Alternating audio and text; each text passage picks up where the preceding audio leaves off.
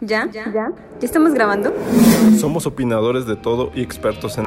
Samuel, ¿sí me permites? ¿Ya? ¿Estoy grabando? Ah. Queda para la reflexión.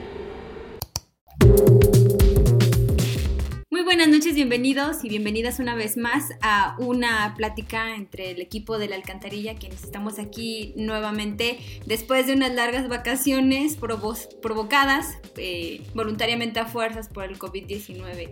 Hay aquí al menos una persona que estuvo contagiada recientemente y pues eh, para mantener la sana distancia no nos acercamos a él.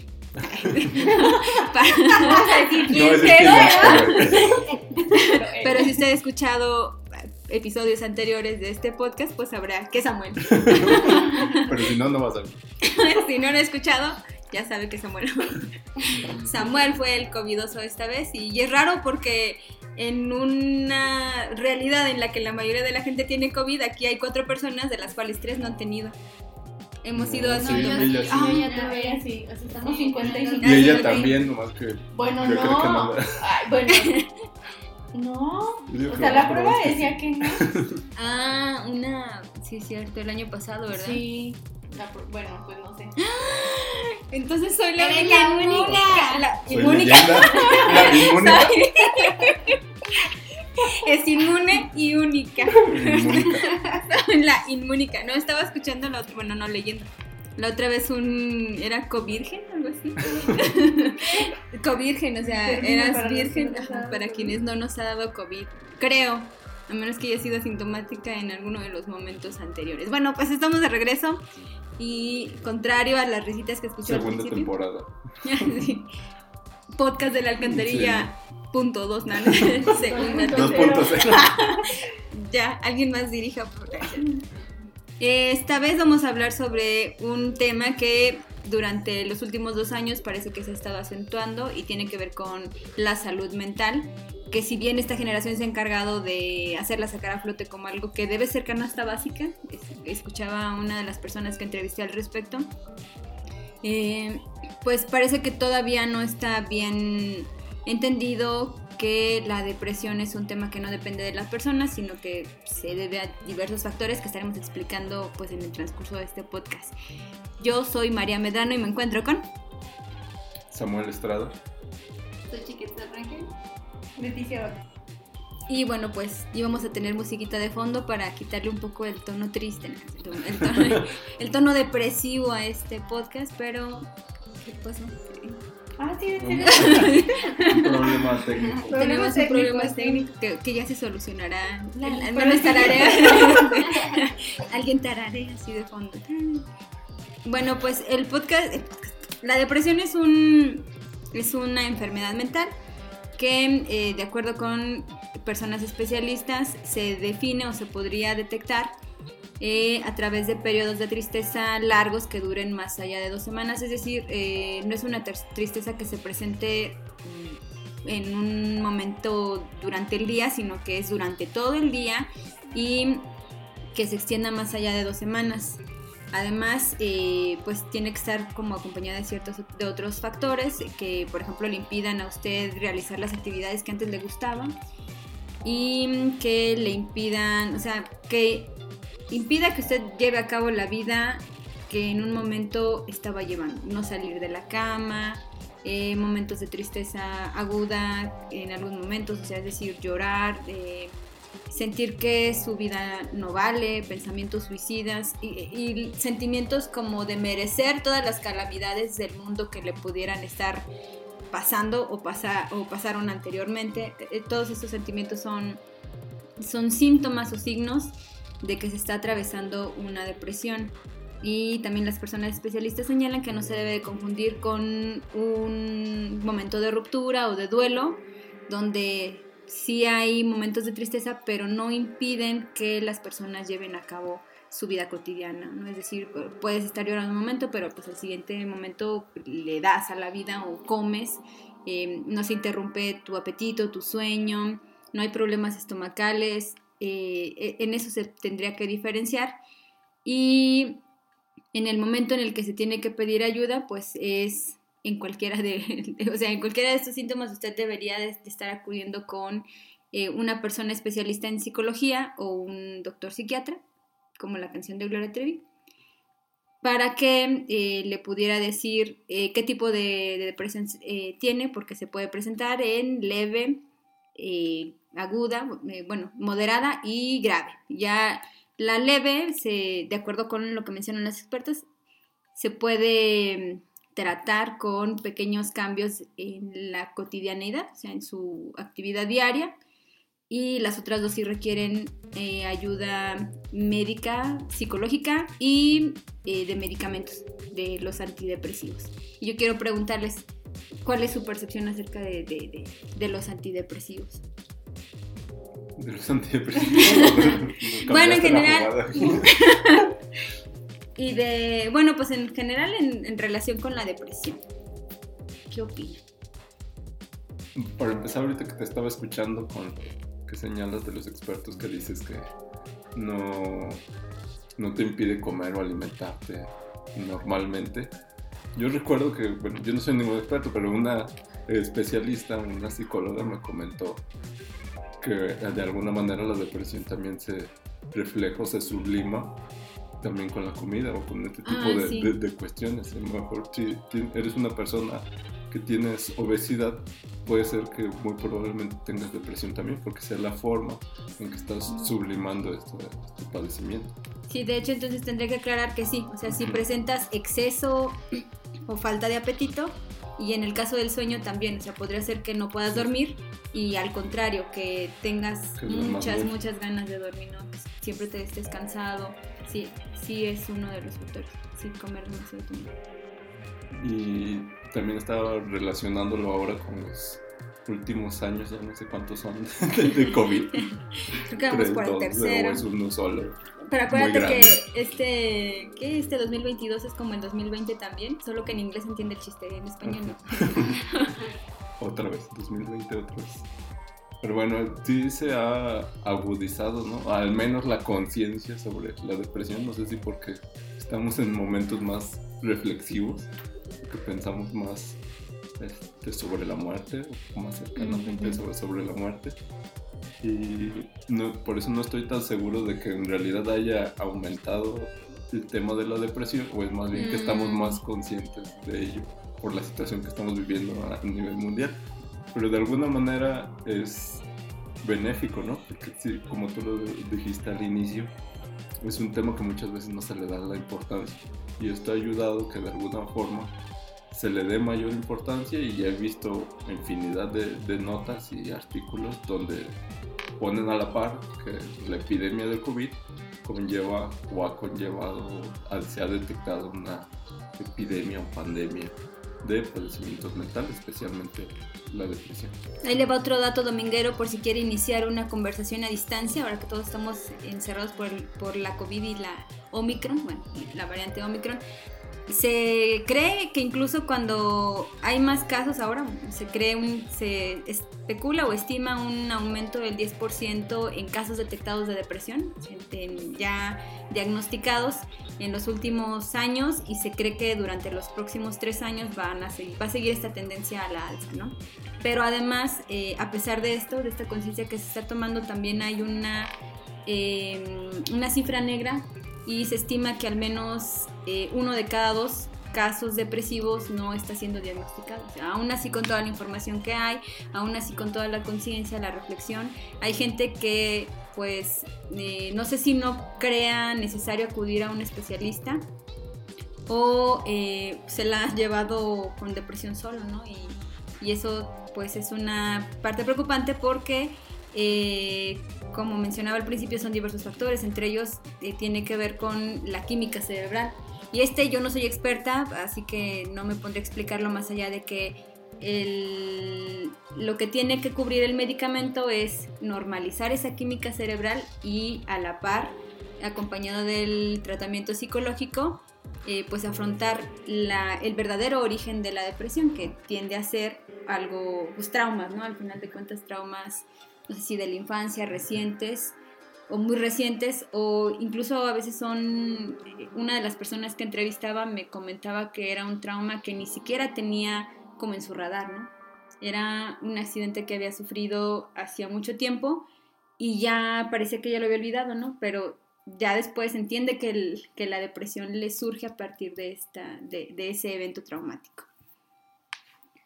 Pues precisamente en esta eh, nota que tuvo elaboraste María por el 13 de enero, el Día de la Lucha contra la Depresión, eh, pues se menciona, ¿no? Como a nivel nacional han aumentado los, los casos de cuadros de ansiedad y depresión en jóvenes, sobre todo por la pandemia, y pues es una cifra muy alarmante, ¿no? 39.531 jóvenes, o sea, digo, y esto se abocaron, entiendo, a jóvenes, no a la población en general, ¿no? ¿Qué pasa con todas las personas adultas que también están sufriendo como por esta mm, por este encierro, por esta incertidumbre de que no sabemos cuándo va a terminar esta pandemia. Pero que además nos ha sumergido como en una, especie como de montaña rusa, ¿no? O sea, ya al menos en San Luis Potosí estábamos en un ratito, salimos, nos asomamos a la ventana, empezamos a dar pasitos afuera, compramos, nos quitamos el cubrebocas en cualquier lado, porque yo sí lo llegué a hacer, o sea, llegaba alguna y decía, bueno, creo que ya estamos en verde, me puedo quitar el cubrebocas un ratito, y nada más me lo ponía cuando veía mucha gente. Y, ya de, y de repente volver, eh, que yo sí, eh, no sé si agradecer o decir que qué padre que no estemos como en el enero de 2021, donde había una crisis de y falta de oxígeno, que no encontrabas tanques, que veías a la gente desesperada en Facebook tuiteando. Ven, ahora parece como una especie de, de, broma, ¿no? Una sátira lo que fue ese 2021, enero de 2021, porque ya es chiste que haya salido positivo, ¿no? Y qué padre que sea chiste o que se haya convertido en eso, pero pues hubo un proceso de vacunación previo, ¿no? Eh, y ahora volver otra vez por el alza en contagios y hospitalizaciones a enclaustrarnos, yo creo que nos va a parecer como más difícil, ¿no? Y... Pero no en mortalidad, afortunadamente, gracias a las vacunas. Pero creo que también eso va a pegar como, va a ser como otro pequeño impacto a, a nuestra ya deteriorada salud mental de dos años para atrás, ¿no? Yo pienso que, por ejemplo, la pregunta que hacías al principio, o sea, en la pandemia, durante la pandemia sí se ha visibilizado más y se ha dado mayor atención, ¿no? Pero creo que falta también un poco, o bueno, no sé, voy a hablar desde mi perspectiva, lo que me ha pasado a mí. Y es como, eh, las, o sea, cómo lidian las personas o hacen sentir las personas que están afuera de la persona o, que ah, de quien sufre depresión. Ajá. Porque en mi caso yo me acuerdo que en alguna ocasión una amiguita, este, pues tuvo depresión y eh, requirió hospitalización porque pues ella no quería, ¿no? Como eh, medicarse y estas cosas. Fue como un poco a la fuerza. Entonces yo me acuerdo que cuando ella me cuenta, yo así de, pero, o sea, estás bien, ¿sabes? Como que me sobrepreocupé. Y como que ella lo agradeció porque en ese momento se sentía sola, ¿no? Pero en, en estos últimos tres meses me pasó que un amigo Em, pues le dio COVID y esta persona pues tiene depresión, ¿no? Está diagnosticado como depresivo, o sea, una persona depresiva. Y em, pues cuando le, le, detectan el COVID, le preguntan que si, sea, estaba muy preocupado o sobre preocupado, ¿no? Entonces él contesta pues que sí. Y entonces yo le empecé a preguntar muchas cosas, ¿no? O sea, como en aquella ocasión con mi amiga. Y me dijo, pero a ver, los antidepresivos no, ¿sabes? Es otro medicamento que me va a hacer bien, o sea, no es como para que te preocupes. Y yo, no, pero, a ver, o sea, te lo tienes que tomar a tal hora. No, es que tú no puedes salir a tomar este alcohol, ¿no? Mm, y entonces me decía como, a ver, cálmate, cálmate, Sochi. Es algo que yo ya he tomado y yo sé cómo reacciono, ¿no? Entonces yo dije, ay, o sea, al contrario de, ¿sabes? Como eh, entender lo que está pasando y como darle un apoyo, pues para él fue, ¿sabes? Como el estigmatizar otra vez eh, la depresión. Entonces creo que todavía falta como, como esa parte. Creo que es allá donde quería llegar, porque justamente dentro de las personas que entrevisté para realizar uno de, las, de los trabajos sobre el tema, eh, él bueno, esta persona decía justo esta parte, ¿no? Yo al principio cuando me empecé a tomar los antidepresivos, este, sí me empecé a sentir como atontado, eh, como que no me concentraba bien y sí me dijeron que era un efecto que, que, con el uso me iba a pasar, pero yo ya no quise seguirlos tomando. Entonces eh, yo le preguntaba que por qué eh, había tomado esa decisión y en buena parte dijo que, bueno, una era como por su opinión propia, o sea, porque al final de cuentas, y eso sí lo dice literalmente, al final de cuentas los antidepresivos son una droga, pero señores y señoras, todas las medicinas que Son tomamos drogas. son, drogas, nos sirven para diferentes cosas, pero son drogas al final de cuentas. Creo que su temor iba más ligado como a la dependencia de estos antidepresivos. Y eh, en otra, por otra parte me dijo que era como por lo que pensaba la gente, ¿no? Eh, el tema de su depresión, que no voy a revelar porque pues sería como ya eh, vulnerar su, su confidencialidad de, de entrevistado, eh, personaje entrevista, eh, lo ven como una cosa que, o sea, ¿cómo puedes estar triste por algo así? Y él también decía, pues es que mm, la demás gente me dice que es algo que va a pasar, que seguramente sí me voy a sentir mal un tiempo, pero que es normal. Pero otra vez, si ya pasó mucho tiempo y no te sientes bien o no está eh, cambiando como eh, eso sentirte triste y a- incluso aumentan los pensamientos negativos, no está bien y no está pasando, entonces algo, algo tienes que hacer, ¿no? Para salir de ahí. Y justo a eso, ¿no? O sea, el estigma no solamente sobre los medicamentos, también hay un estigma de que, de que si tú le echas ganas, El echa- echaleganismo. Sí. si estás triste, no estés triste Sí. y ya. Y también era, o sea, ¿ustedes cómo ven ese tipo de, de mitos o de estigmas que todavía existen? Sí, sobre la depresión. Pues es que mm, yo creo que de entrada faltaría como socializar, no sé si sea la palabra correcta, pero lo voy a llamar así. O sea, socializar más el tema, ¿no? O sea, mm, que simplemente lo vemos como una enfermedad más, como tantas, como una diabetes en la que ya tienes que apegar a un tratamiento, este, como una... Sí. eh, Que es una droga, una ¿no? hipertensión, ¿no? Que también tienes, pero que necesitas de un medicamento para estar bien y probablemente a lo mejor en algún periodo lo puedas dejar o probablemente toda tu vida vayas a depender de él, pero pues si eso te ayuda para estar bien, pues simplemente es un medicamento más. Pero ¿qué pasa? Que lo asociamos, no sé, incluso hasta despectivamente decimos, no, es que está loquito porque va al psiquiatra. Y lejos de abonar, pues ¿qué estamos haciendo, no? Que estas personas que a lo mejor en nuestro entorno eh, hay alguien, este, pues incluso no tengan a lo mejor ni siquiera la confianza de decirte porque el temor al rechazo, porque a lo mejor lo vas a tratar diferente, porque a lo mejor como dices Sochi te vas a escandalizar y vas a decir, oye, pero es que sí, tómate tu tratamiento y que no se te olvide una pastilla. O sea, cuando a lo mejor te da una gripa y no andas así de, oye, ya, ya te tomaste Bueno, sí, también soy así. para Bueno, Pero, o sea, ¿sabes? O sea, fue como. Digo, también lo hice como porque a mi, am- o sea, con mi amiga me funcionó, ¿no? Entonces yo pensaba, Sí, no, pero sí creo que, o sea, es muy importante lo que dicen.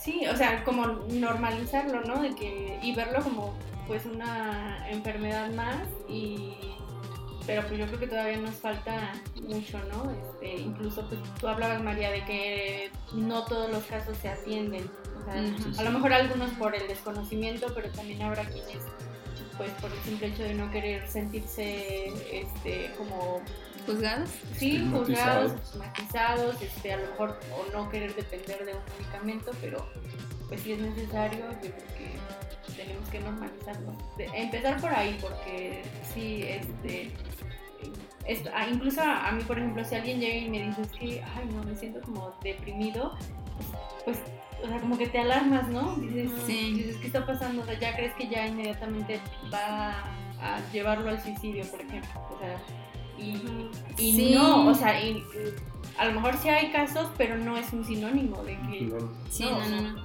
pueden pasar muchísimos años y eso no significa que sea un sinónimo de que alguien se va a quitar la vida. Creo que lo que tú dices va muy- también muy ligado a al- algo que aprendí también durante esta investi- investigación, que es eh, validar como los sentimientos de las demás personas. ¿no? Si alguien te dice triste, pues no le dices, no te sientas triste. Claro. Eh, Ponte feliz y ya con eso lo haces, ¿no? Más bien es... Eh, ajá. eh, tal vez podemos decirle echarle ganas, pero sin decirle echarle ganas, eh, diciéndole o haciéndole sentir en confianza, preguntando si, si ha detectado por qué se siente así, o, quizá preocuparnos por cuánto tiempo lleva. O sea, creo que ahí sí podría haber una incidencia y las preguntas no creo que estén mal, ¿no? O a lo mejor no, no dirigidas a, a de tú te tienes que medicar, pero sí podrían ser de este, oye, no está mal que te sientas triste, nada más aguas, este, checa si ya tienes mucho tiempo, eh, hay algo en lo que yo te pueda ayudar, si quieres que hablemos, yo estoy dispuesta o dispuesto a escucharte y eh, también abrirnos Pero normalizar la atención profesional, no solamente Ah, sí, porque además eso es otro, ¿no? O sea, el nivel de, de depresión lo tiene que determinar alguien que sea profesional en la salud mental. Y por ejemplo, mm, yo creo que incluso aquí hay mucho desconocimiento en, en cuanto a los médicos, mm, eh, refiriéndome al servicio de salud pública, eh, que siempre primero tienes que ir con tu médico general. Y yo recuerdo que en alguna ocasión eh, yo tuve como que varios problemas de salud, pero pues mi diagnóstico fue por estrés. Entonces yo llego con el médico, porque incluso tuve que ir a urgencias, y ahí pues nada más quedan como que por mientras, ¿no? me dicen, no, mañana ve con tu médico familiar este, para que él te dé el tratamiento completo. Entonces yo llego y ya le explico y le digo, no, pues, este, pues me dijeron que es estrés. Y él me dice, ay, no, pero pues no se estrese. O sea, no más. Ah, y viniendo de un médico, no, o sea, médico te va a decir, si te lo dijo un médico, ya te sentiste mejor, ¿no? Ya, ya salí nada, o sea, ya te dio la solución. Entonces, o sea, lo mío era como que pues todavía creo que el estrés es un también. O sea, sí, pero no, no, no quiero compararlo con, con algo como la depresión, creo que es más grave o no sé si si vaya a la par.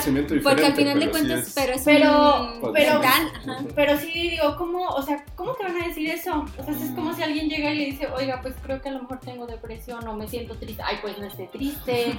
o sea, creo que también desde, desde esto, al menos, pues mi experiencia fue en, una institución pública no sé cómo sea en una privada, ¿verdad? Pero, mm, o sea, sí hace falta también una mayor preparación, un, este, pues sí, que simplemente no te digan eso, ¿no? Que en lugar de, decirte no, no se sienta triste o no se estrese, pues te canalicen, ¿no? O sea, yo digo, porque en ese momento no me canalizó incluso como atención psicológica.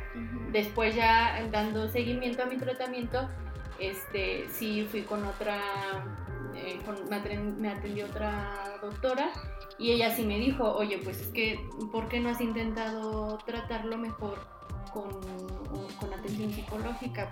o sea, porque quizás no tengas que depender de un medicamento, quizás lo tuyo es más psicológico.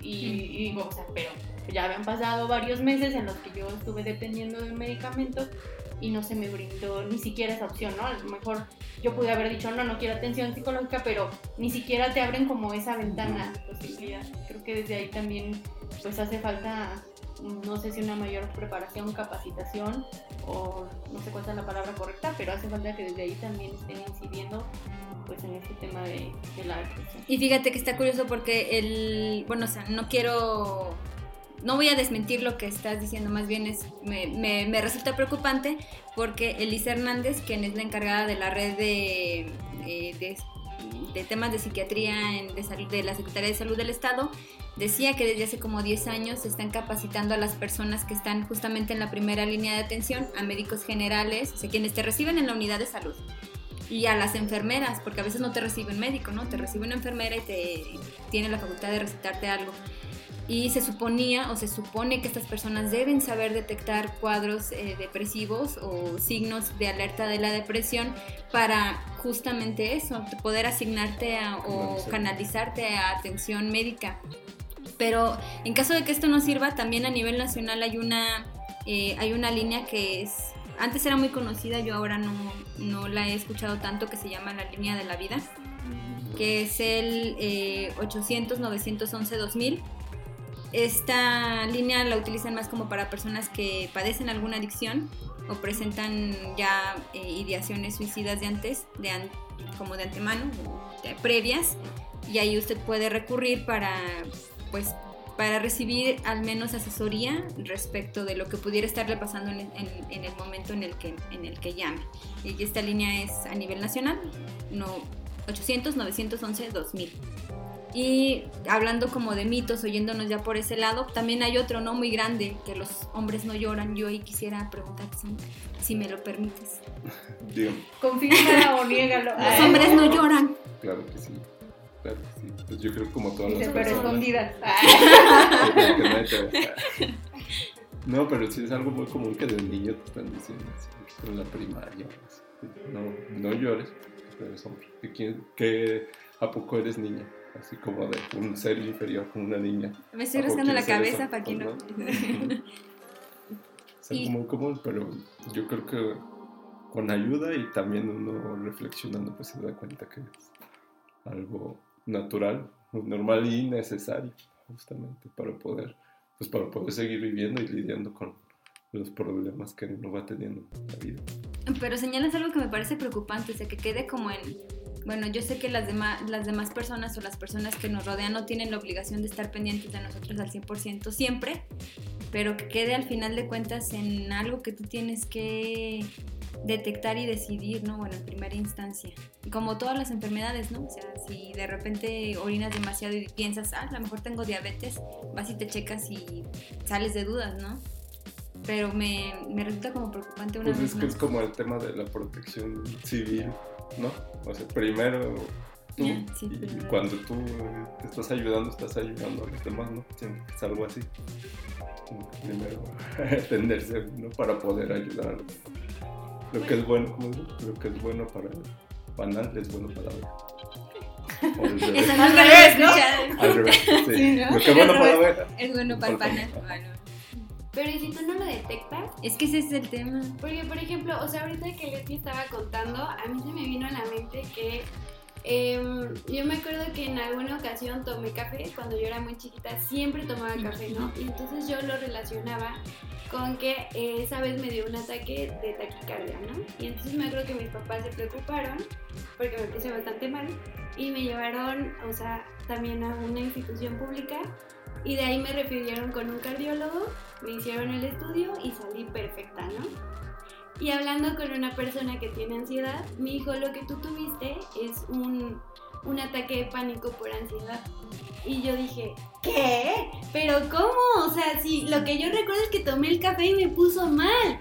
Me dijo, pero a ver, ¿has pensado que has tenido eh, algo similar a un no tomando café? Y yo le dije, pues no. ¿Y cuando tomas café? Pues sí. o sea, y me dice, lo- o sea, me dijo como lo que te lo detona es como el grado de la cafeína, pero en realidad son ataques de, de pánico por ansiedad. Y yo dije así como de, ¡ah! ¿Sabes? O sea, han pasado, ¿qué? 15 años de eso.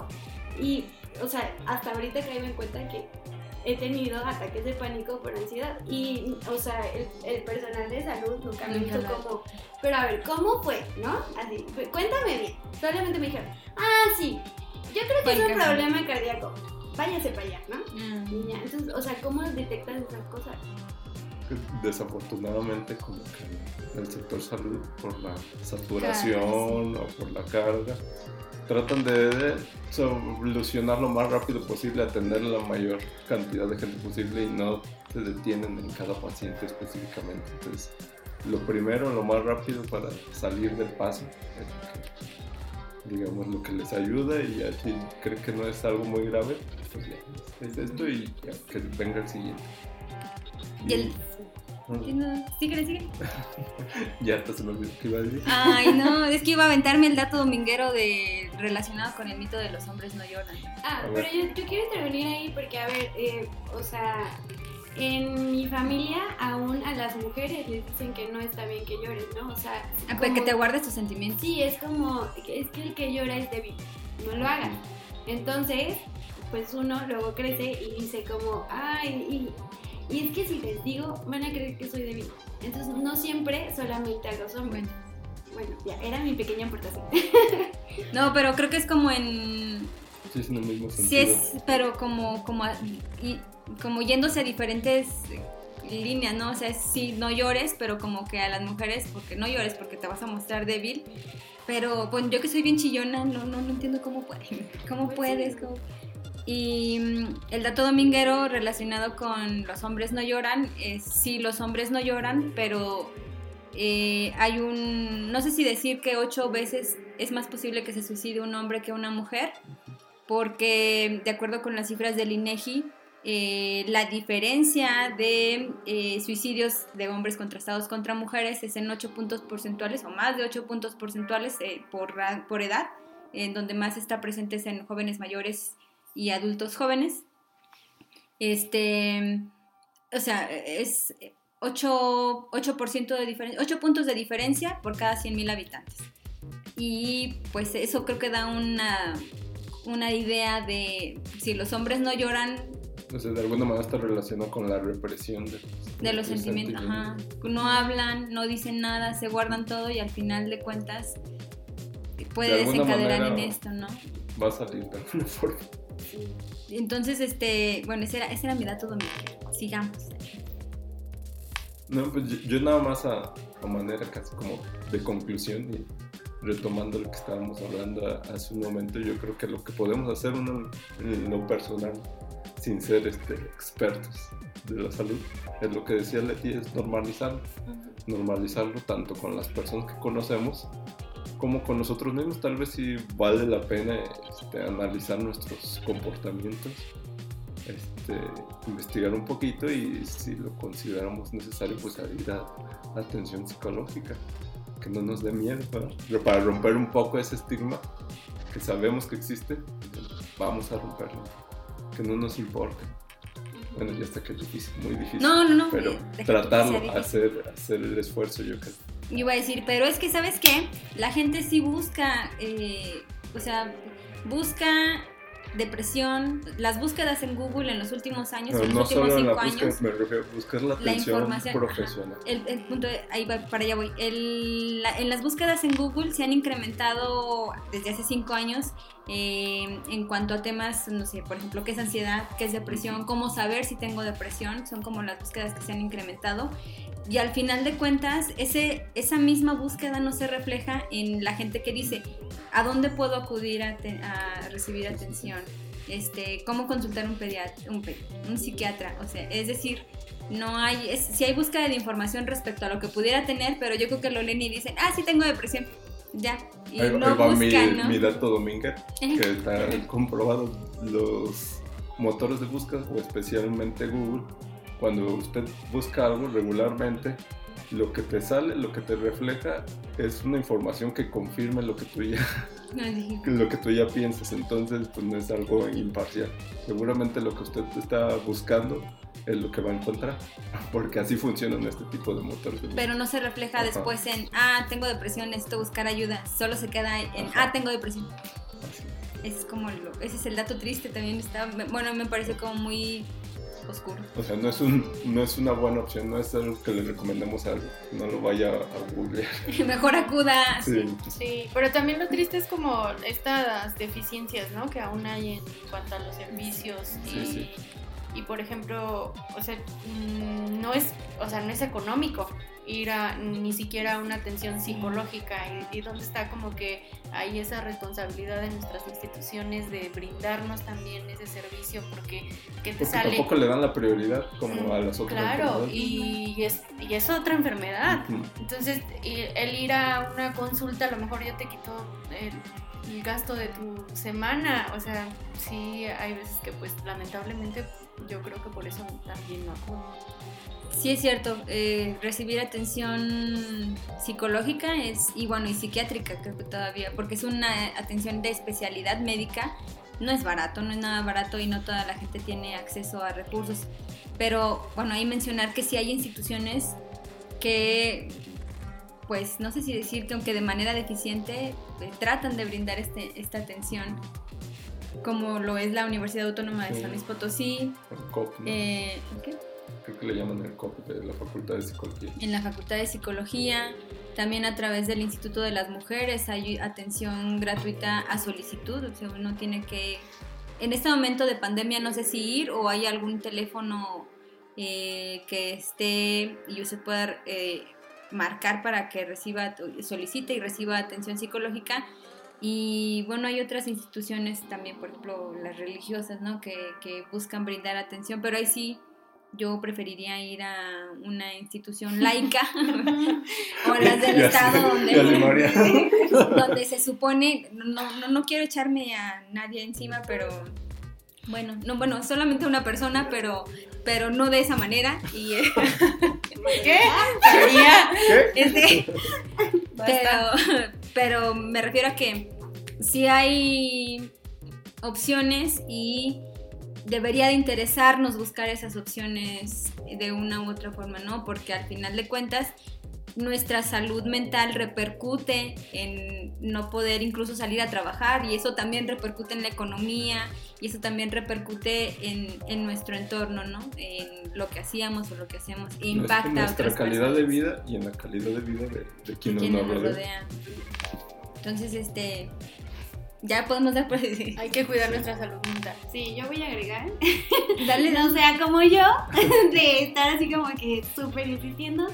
No, pero está chido reconocer como esas cosas, ¿no? Porque bueno, yo podría decir que usted tiene depresión, no está solo.